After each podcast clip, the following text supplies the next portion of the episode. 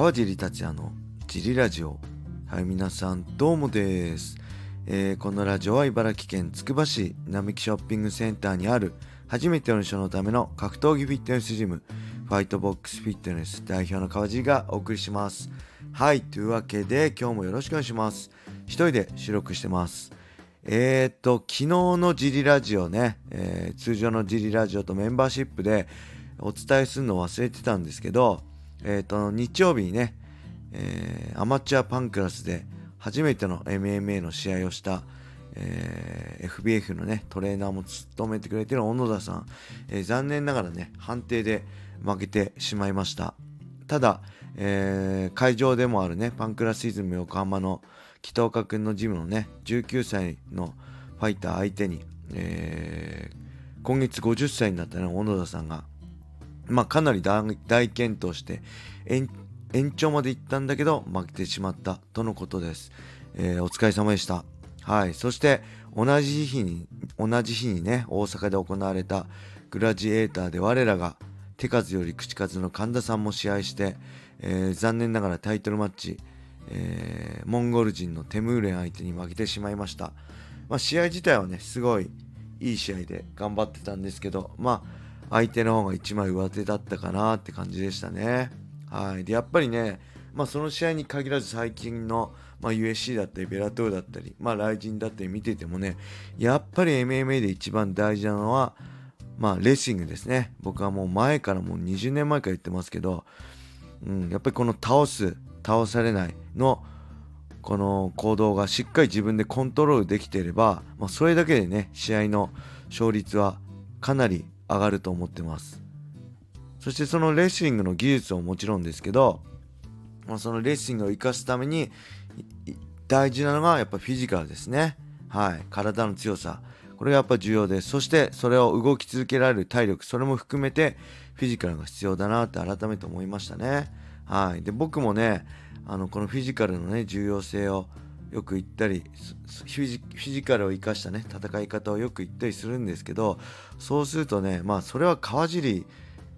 選手はねフィジカルがあるからって言われるんですけどまあそれいつもね言わないですけど心の中で思うのはねならまあそのぐらいつければいいじゃんと思うんですよね。うん、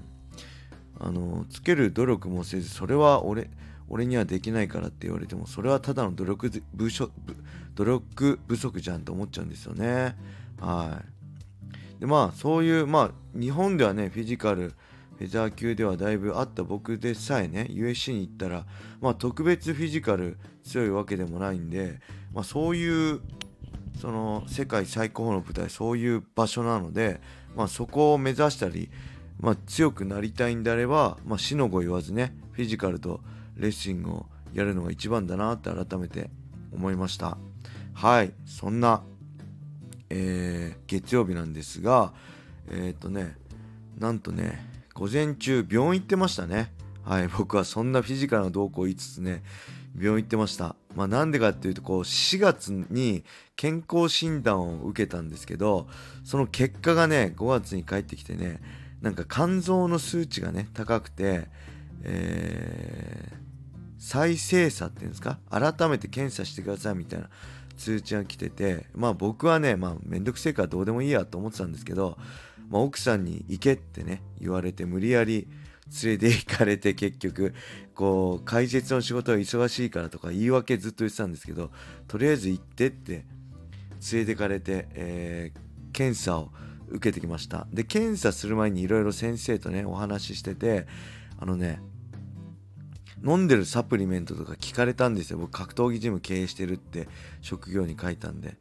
でそれ言っててその話をしててあってね自分で思い出したんですけど多分ねクレアチンなんですよねサプリメントの。これまあエビデンスとかわかんないですけどなんかクレアチン飲んでると肝臓の数値ってねちょっと高く出ちゃう人がいるんですよ。でこれ僕も20代の頃かなバイトかなんやってる時の健康診断でそうなったし、まあ、僕の練習仲間も肝臓の数値は高くなったということがあったんですよね。結構あったんですよね。はい。だからクレアチン飲むと僕の体感ではね肝臓の数値が高くなると。でちょうど今年の2月からえっとね4月ぐらいまでねえー、クラチン毎日飲んでたんですよ。多分そのせいかなと思って。でお酒もねまあ飲みますけど飲んでも週1ぐらいなんでそこまで量もたくさん飲まないんであの多分ねクレアチンかなと思ってちょっとほっとしましたね。まあただ血液検査取って来週にまた病院行ってそのあの血液検査の結果を受けて再検査するかどうか決めるそうなんでまた来週も行ってきます。はい。そしてその後はね家に帰って、えー、2週間後に控える Ryzen42 あ Ryzen43 北海道大会の資料作りをしてましたこちらはなんと、えー、ライジンの YouTube チャンネル100万登録の記念で無料で配信されるそうなので、ぜひ皆さん見てください。6月24日土曜日です。えー、配信媒体はね、まだ公表されてないですよね。ライジンの YouTube チャンネルかなのか、はたまた、えー、ライジン100クラブの公式アプリからなのか分かりませんけど、ぜひね、無料なんで、この機会、えー、見たいけど、ペーパービューではちょっと高いっていう人はね、高校生とか学生とか確かにね、5000円も出すの大変なんで、ぜひ見ていただきたいですね。で、今日、昨日、月曜日、ちょうどね、担当試合の連絡があって、まあ僕は MMA8 試合を、えー、担当する予定です。まあ他には MMA でね、えー、杉山さんだったり、まあ、キックボクシングは、えー、コージ選手だったりが、えー、解説するみたいですね。はい。そして、えっ、ー、と、その中のね、えー、10試合目だったかな。鈴木選手対西谷選手。えーえー、この試合が行われるんですけど、ライジンのね、その YouTube チャンネルでね、この試合に向けて特集が組まれてましたね。この2人の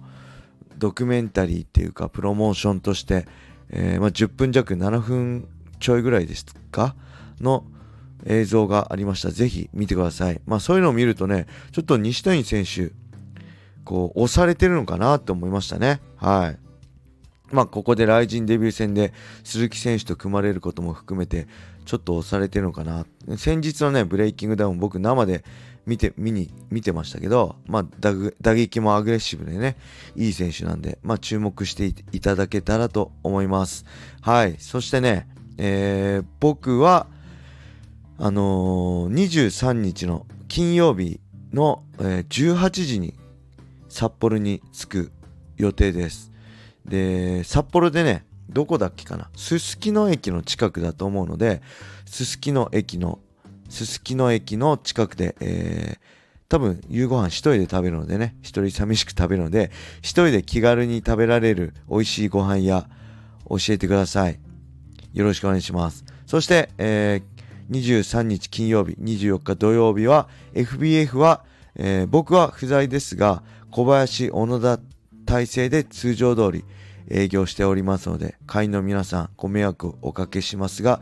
よろしくお願いします。はい。そして、あと何かあったかな？あとはね、まあこれもツイッターでの話題になってたけど、マクレガーがね、NBA バスケットボールをね、えー、このインターバル中に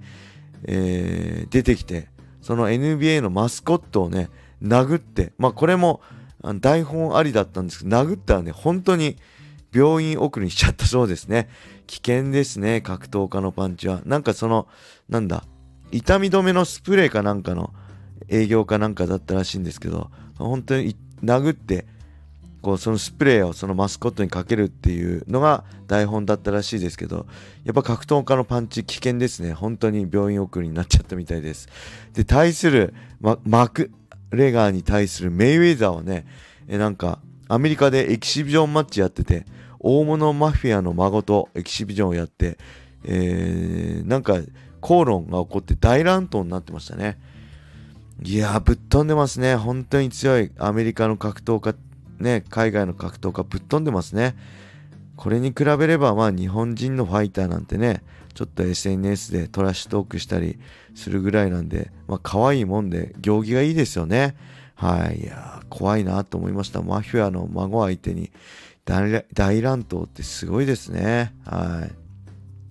まあ、と何かあったかな。会員さんにね、教えてもらった、えー、映画バットマンビギンズを見たんですけど、めちゃくちゃ面白かったですね。はい。で、これ続編3部作で続編もあるそうなので、これも見ていきたいと思います。他には Unext で推しの子も見てますね。えー、これ娘が見てて、なんか巷でも大人気らしいんで、とりあえず見てみたら結構面白くて、えー、6話目がスタートしました。5話目までね、見送りました。なんだかんだ忙しいと言いつつ、こんなことも見つつ、楽しくやっております。はい。今日も、えー、ね、ジムでもお待ちしておりますので、どしどし、えー、来てください。よろしくお願いします。それでは今日はこれで終わりにしたいと思います。皆様、良い一日を。まったね